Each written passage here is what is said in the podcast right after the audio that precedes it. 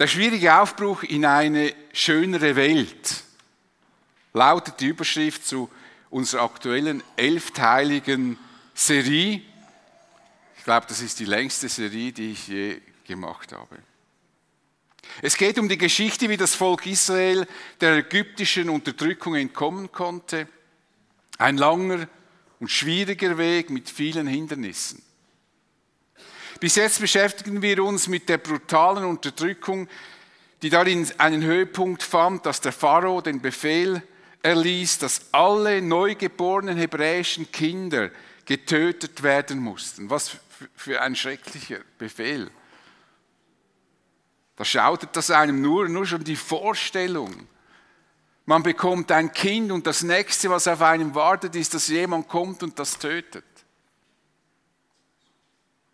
Er wollte dadurch das Wachstum des Volkes eindämmen, was ihm nicht gelang, denn Israel wuchs und wurde stärker und größer. Und als Mose geboren wurde, hätte er getötet werden sollen. Stattdessen adoptierte ihn die Tochter des Pharaos durch eine faszinierende Führung Gottes.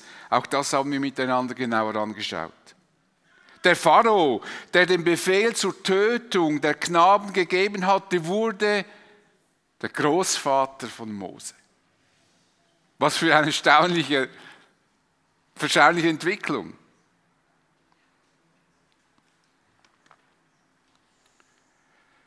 Mose bekam die bestmögliche Ausbildung in der damaligen Welt und im Alter von 40 Jahren wandte sich Mose von seiner ägyptischen Identität ab und entschloss sich, mit allen Konsequenzen als Hebräer zu leben und dem Gott Israels zu dienen. Die Israeliten waren Hebräer. Deshalb wird manchmal von den Hebräern, manchmal von den Israeliten gesprochen, auch in der Bibel. Also manchmal sage ich auch Hebräer, manchmal sage ich Israeliten, ist synonym eigentlich dieser äh, Begriff, weil die Israeliten sind Hebräer. Diese Hinwendung des Mose zu dem Volk der Hebräer hatte zur Folge, dass er aus Ägypten fliehen musste. Er kam in die Gegend von Midian und fand in der Familie des Priesters Reguel mit Beinamen Jethro Unterschlupf. Er heiratete Zippora, eine Tochter dieses Mannes. Die beiden bekamen zwei Söhne. Der erste Sohn hieß Gershom. Mose sagte, es soll Gersh, er soll Gershom heißen, denn ich bin Gast in einem fremden Land geworden. Mit dieser Namensgebung gab Mose seiner momentanen Heimatlosigkeit Ausdruck. Er fühlte sich dort, wo er lebte, nicht am richtigen Ort, nicht zu Hause. Er musste sich seinem Schicksal einfach ergeben. Und das wollte er vermutlich mit dieser Namensgebung ausdrücken. Ich habe ein Kind bekommen in einem Land, wo ich eigentlich gar nicht wirklich zu Hause bin. Und der zweite Sohn, den nannte er Eliezer. Das heißt, Gott hilft. Und Moses sagte, der Gott meines Vaters hilft mir, er hat mich vor dem Schwert des Pharaos gerettet. In seiner großen Not wusste Mose, dass ihm Gott geholfen und sein Leben gerettet hatte. Und das wollte er mit diesem Namen ausdrücken. Gott ist mit mir und er hilft mir durch alle Not hindurch. Eigentlich auch die beiden Aspekte zeigen eigentlich das, was ich euch heute aufgrund des Textes aufzeigen möchte. So lebte er viele Jahre in der Gegend von Midian. Es müssen über 35 Jahre gewesen sein. Und dann geschah Folgendes. So verging eine lange Zeit, also sicher über 35 Jahre, gegen 40 Jahre. Inzwischen war der König von Ägypten gestorben. Aber die Lage der Israeliten hatte sich nicht gebessert. Sie stöhnten unter der Zwangsarbeit und schrien um Hilfe. Ihr Schreien drang zu Gott. Gott erinnerte sich an den Bund, den er mit Abraham, Isaac und Jakob geschlossen hatte. Er wandte sich den Israeliten zu und kümmerte sich um sie. Die Unterdrückung der Israeliten schien endlos zu sein. Der König von Ägypten, der Pharao, starb und einmal mehr hofften sie vermutlich, mit dem nächsten Pharao würde vielleicht ihre Situation etwas besser. Vielleicht ist der nächste etwas menschlicher, etwas barmherziger. Dem war nicht so. Die Lage der Israeliten hatte sich nicht gebessert. Das muss niederschmetternd und frustrierend gewesen sein. Und ähnlich können wir heute beobachten, Völker, die von ihren Herrschern unterdrückt und gedemütigt werden. Diese Herrscher lassen sich sogar demokratisch wählen, aber es ist nur eine Scheindemokratie, denn sie lassen ihre Herausforderer gar nicht zu Wort kommen. Das heißt, nicht nur das, sie beseitigen sie sogar. Selbst wenn eine Regierung ausgewechselt wird, verbessert sich die Situation dieser Menschen oft nicht. Es ist fast nicht zu ertragen zuzusehen, wie Menschen und Regierungen leiden und ihnen nur der nackte Kampf ums Überleben bleibt. Kinder, die in eine hoffnungslose Zeit hineingeboren werden, die keine Perspektive haben, die keine Ausbildung machen können, die keine Existenz aufbauen können. Das geschieht heute vor unseren Augen in unserer Welt. Ich denke, dass wir dessen uns oft nicht bewusst sind, wie unverdient gut es uns geht. Es ist ein unverdientes Glück, in einem Land leben zu können, in dem Freiheit und Friede herrscht. Die Israeliten befanden sich in einer ähnlichen Situation wie diese unterdrückten Völker, die wir heute beobachten können. Die Not war kaum zu ertragen. Sie stöhnten unter der Zwangsarbeit. Das war kein wehleidiges Stöhnen. Das waren keine Weichlinge, sondern ein Stöhnen aus großer Not und unbeschreiblichem Schmerz. Sie schrien zu Gott um Hilfe, vielleicht mit ähnlichen Worten wie der Aufschrei im Psalm 44. Wach auf, Herr! Warum schläfst du? Wo bist du? Wach endlich auf, verstoße uns nicht für immer. Herr, kannst du uns hören? Wir brauchen deine Hilfe. Kein Mensch kann uns aus dieser verfahrenen, hoffnungslosen Situation befreien. Greif ein und hilf uns. Mach uns frei. Wir berufen uns auf deine Güte. Not lehrt beten. Ein Aufschrei zu Gott, denn wenn jemand helfen kann, dann er. Ohne Gott sind wir hoffnungslos verloren. Und bei den meisten von uns ist es so, je größer die Not, desto intensiver die Gebete. Das ist eigentlich ganz normal. Dieses Schreien drang nun tatsächlich zu Gott, wie Mose berichtet. Ihr Schreien drang zu Gott. Mit anderen Worten, die, Bitte, die Bitten sind bei Gott angekommen und er nahm die Bitten ernst. Die Israeliten wussten das damals zwar noch nicht, es dauerte dann noch lang, bis sie erfahren hatten, dass Gott ihre Bitten hörte und sich aufmachte, ihnen zu helfen. Gott war nun fest entschlossen, den Israeliten zu helfen und konkrete Maßnahmen zu ergreifen. Und ich betone hier, dem Volk Israel zu helfen. Das ist ganz wichtig. Dem Volk Israel.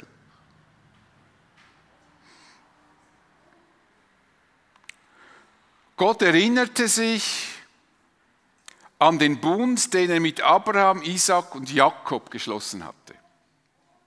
Gott hörte nicht nur das Schreien des Volkes, sondern er erinnerte sich an das Versprechen, das er Abraham, Isaac und Jakob gegeben hatte. Ein Versprechen, das auch für das Volk Israel seine Gültigkeit hat. Mit Abraham hatte Gott einen Bund geschlossen. Er hat ihm Versprechen gegeben, die er garantiert einhalten wird. Diesen Bundesschluss könnt ihr gerne in 1. Mose Kapitel 15 nachlesen. Und falls ihr zu diesem Kapitel eine Erklärung wollt, könnt ihr auf unserer Webseite kirchenvolkshaus.ch oder auf sermononline.de die Predigt über dieses wichtige Kapitel nachhören oder nachlesen. Der Titel der Predigt lautet, den müsstet ihr dann eingeben, aber den findet ihr auch auf dem Manuskript, auch die Webseitenangaben sind dort. Wer Glaube garantiert, wer Glaube garantiert belohnt. Das ist eines der wichtigsten Kapitel, das es überhaupt gibt in der Bibel. Gott bestätigte seine Versprechen gegenüber Isaac und Jakob, deshalb ist es das, der Bund mit Abraham, Isaac und Jakob. Zu diesem Bund gehört auch das Versprechen, dass Gott den Nachkommen von Abraham, Isaac und Jakob fruchtbares Land geben wird, in dem sie in Freiheit und Frieden leben können. Er sagte damals auch, welches Land sie bekommen werden.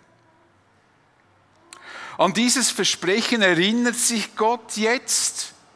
Übrigens jedes Mal, wenn Gott dem Volk Israel half, dann half er ihnen, weil er an das Versprechen dachte oder an die Versprechen, die er Abraham, Isaac und Jakob gegeben hatte.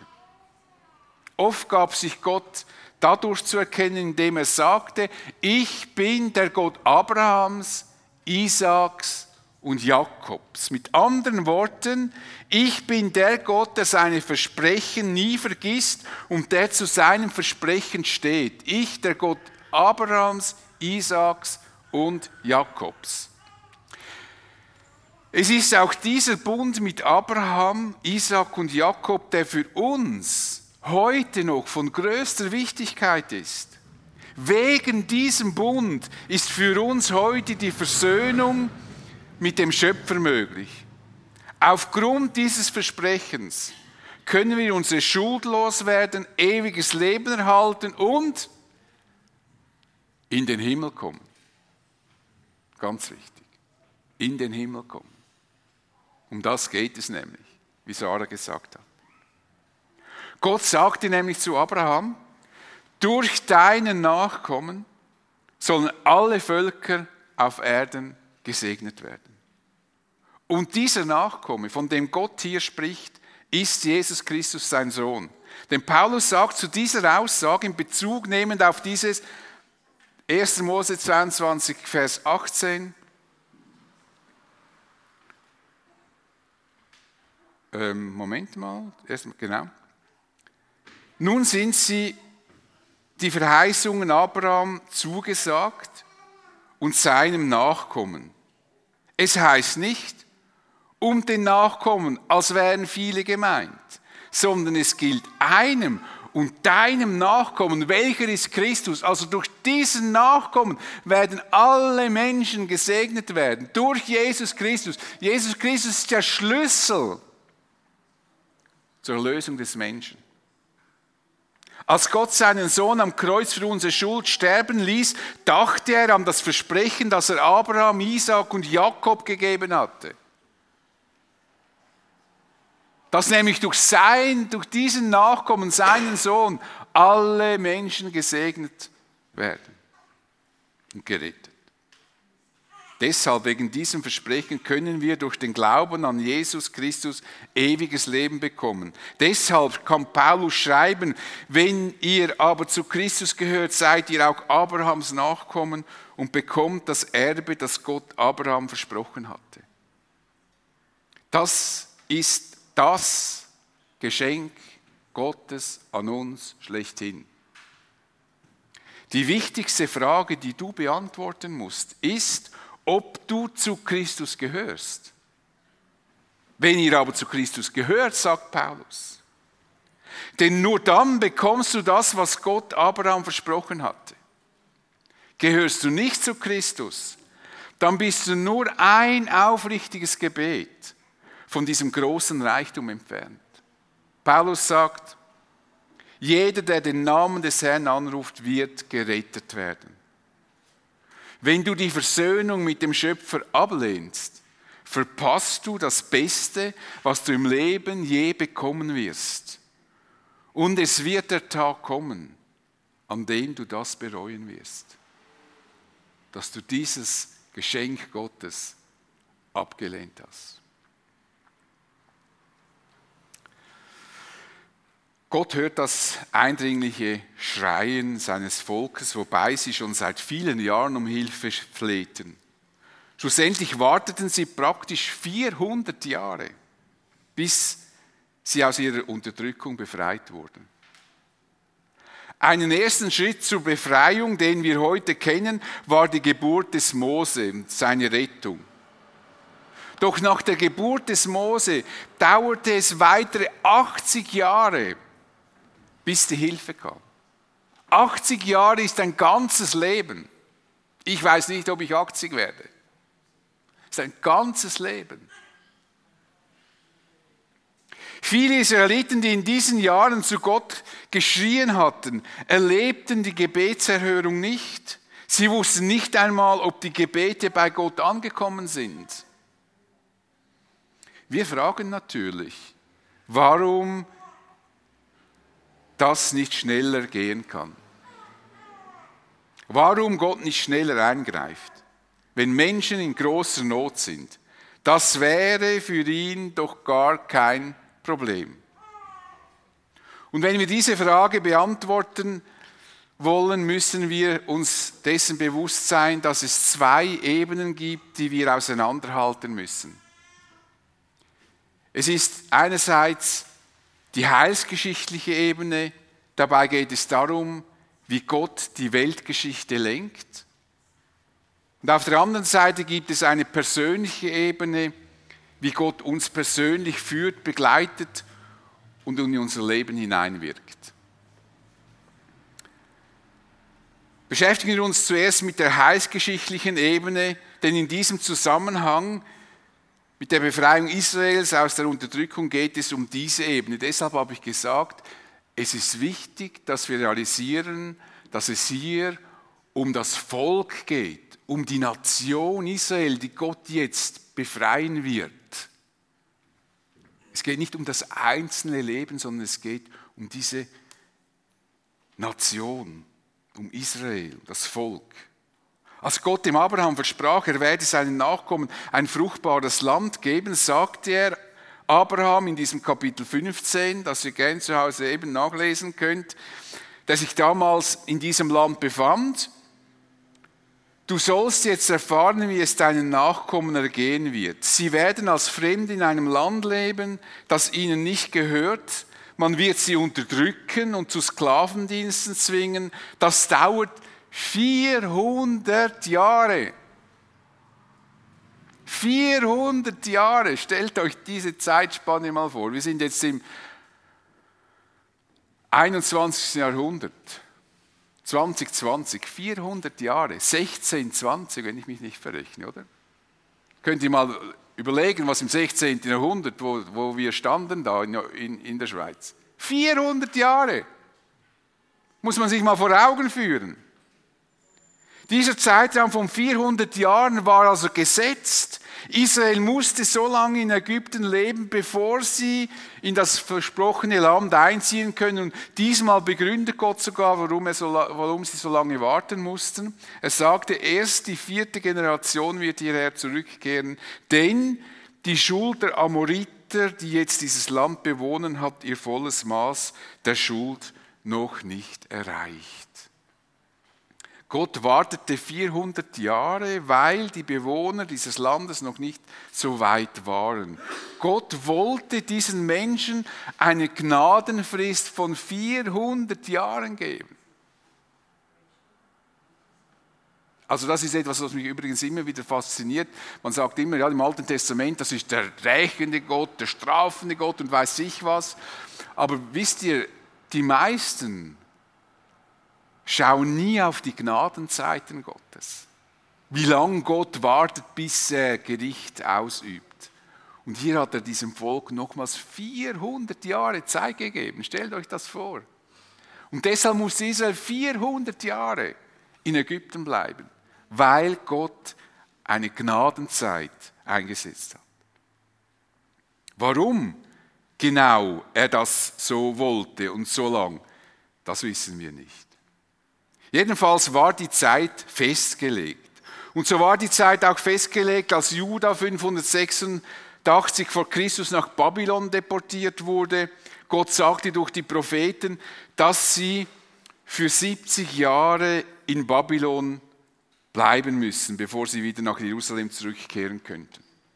Die Juden hätten jeden Tag, vom ersten Tag dieser 70 Jahre an, jeden Tag dafür beten können, dass Gott sie wieder zurück nach Jerusalem bringt. Und erst nach 70 Jahren wäre das geschehen. Versteht ihr? Das ist Heilsgeschichte. Da gibt es keine Abkürzungen. Gott lenkt die Geschicke dieser Welt und wir vertrauen ihm, denn wir wissen, dass er das Richtige tut. Meistens verstehen wir nicht, warum er nicht so schnell eingreift, wie wir uns das wünschen und vorstellen. Aber eines ist sicher, Gott wird immer die richtigen Entscheidungen treffen und die richtigen Maßnahmen ergreifen. Aber aus unserer Sicht dauert das manchmal schon sehr lange. Israel musste über Jahrhunderte auf ihren Messias warten. Und dann war es plötzlich soweit. Wie Paulus im Brief an die Galater schreibt, als die Zeit dafür gekommen war, sandte Gott seinen Sohn. Er wurde als Mensch von einer Frau geboren und war dem Gesetz unterstellt. Als die Zeit dafür gekommen war.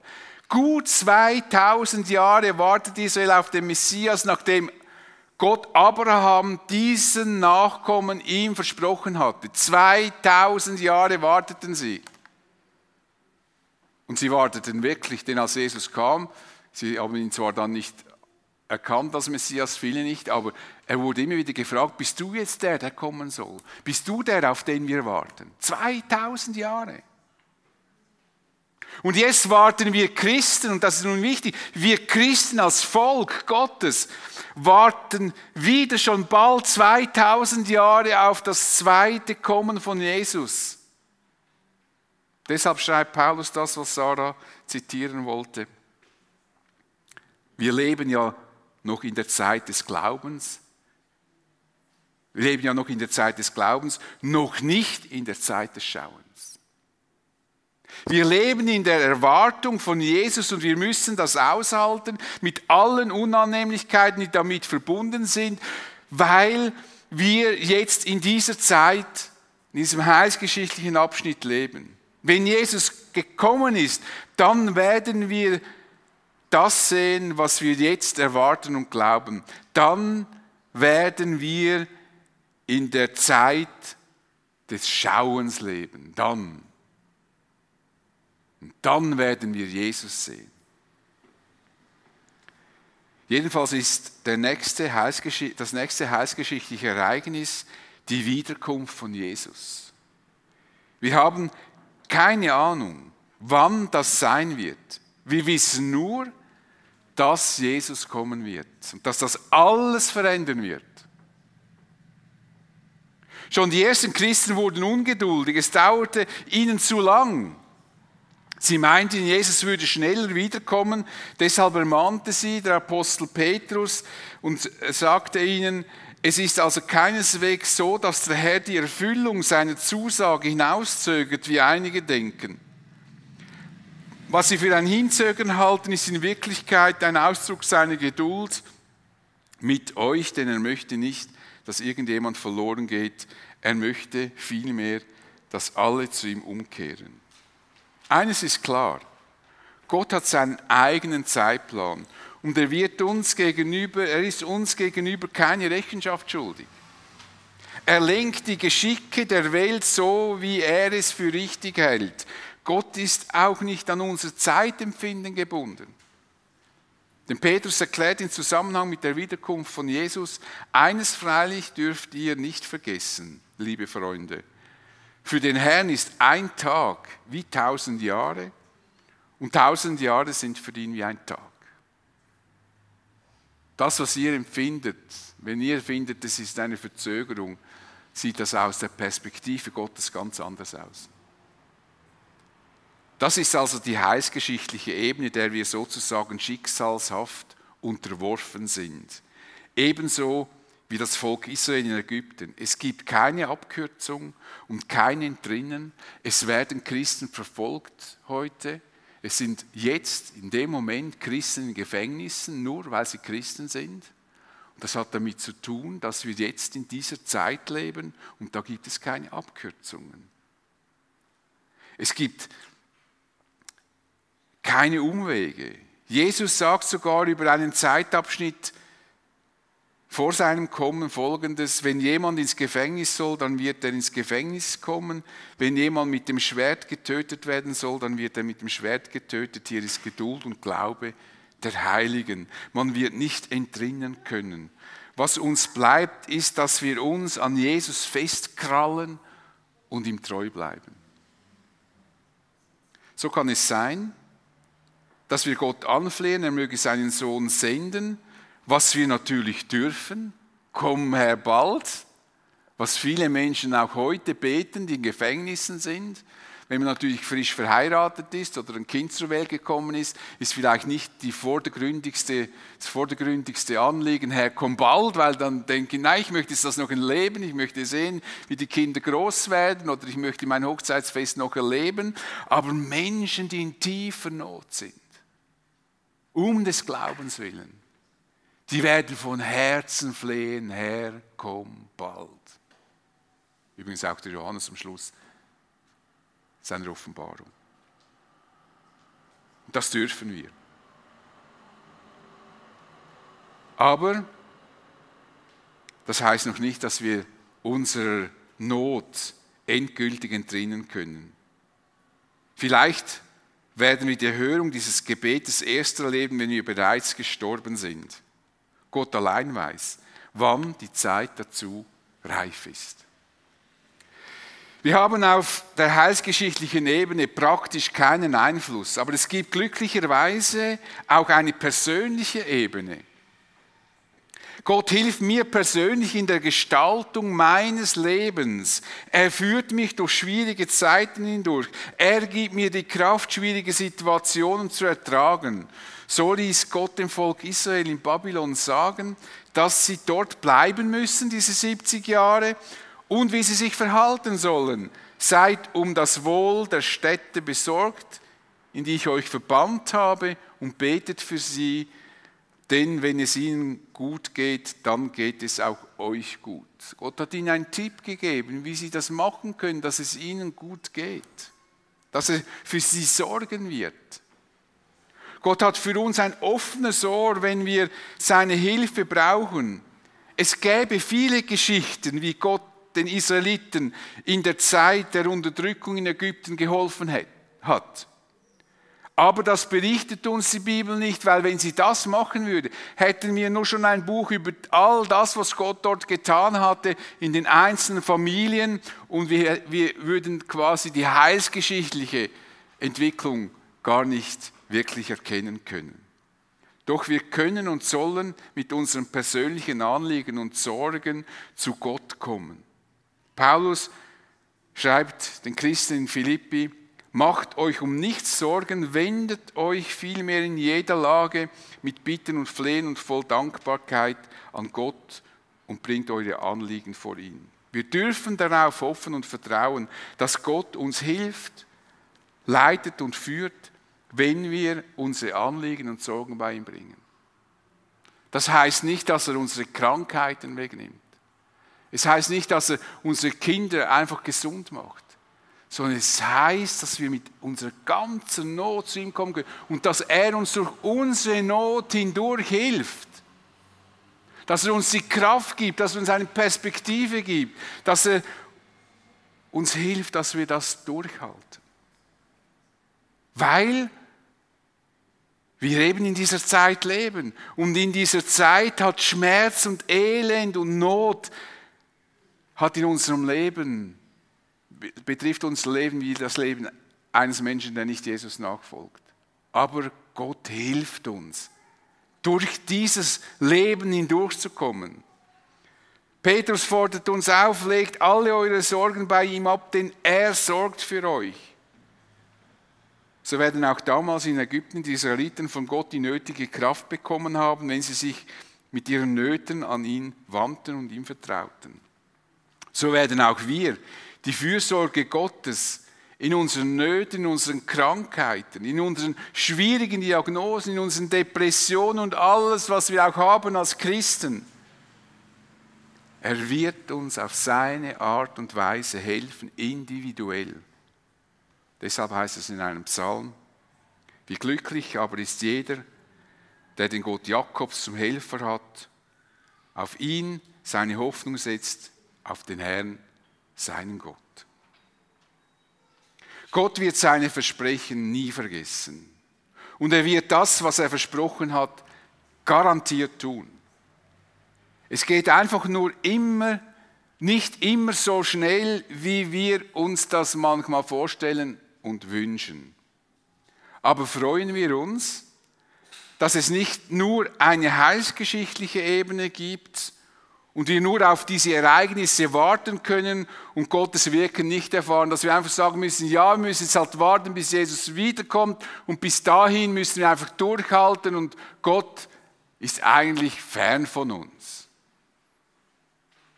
Freuen wir uns, dass es eine persönliche Ebene gibt und wir wissen, dass Gott unsere Gebete hört und uns führt und deshalb sollen wir ja beten.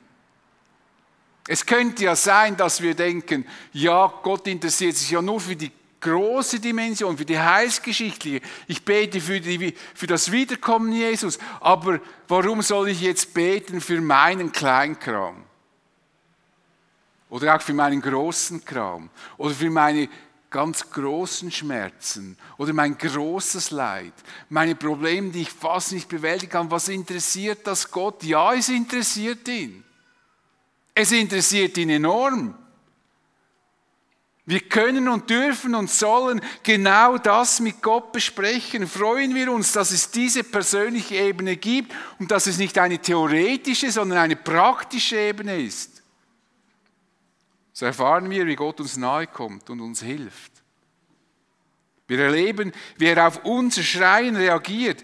Wie König David sagt, in meine Verzweiflung schrie ich zum Herrn, zu ihm, meinem Gott, rief ich um Hilfe, er hörte mich in seinem Tempel und mein Hilferuf drang an sein Ohr.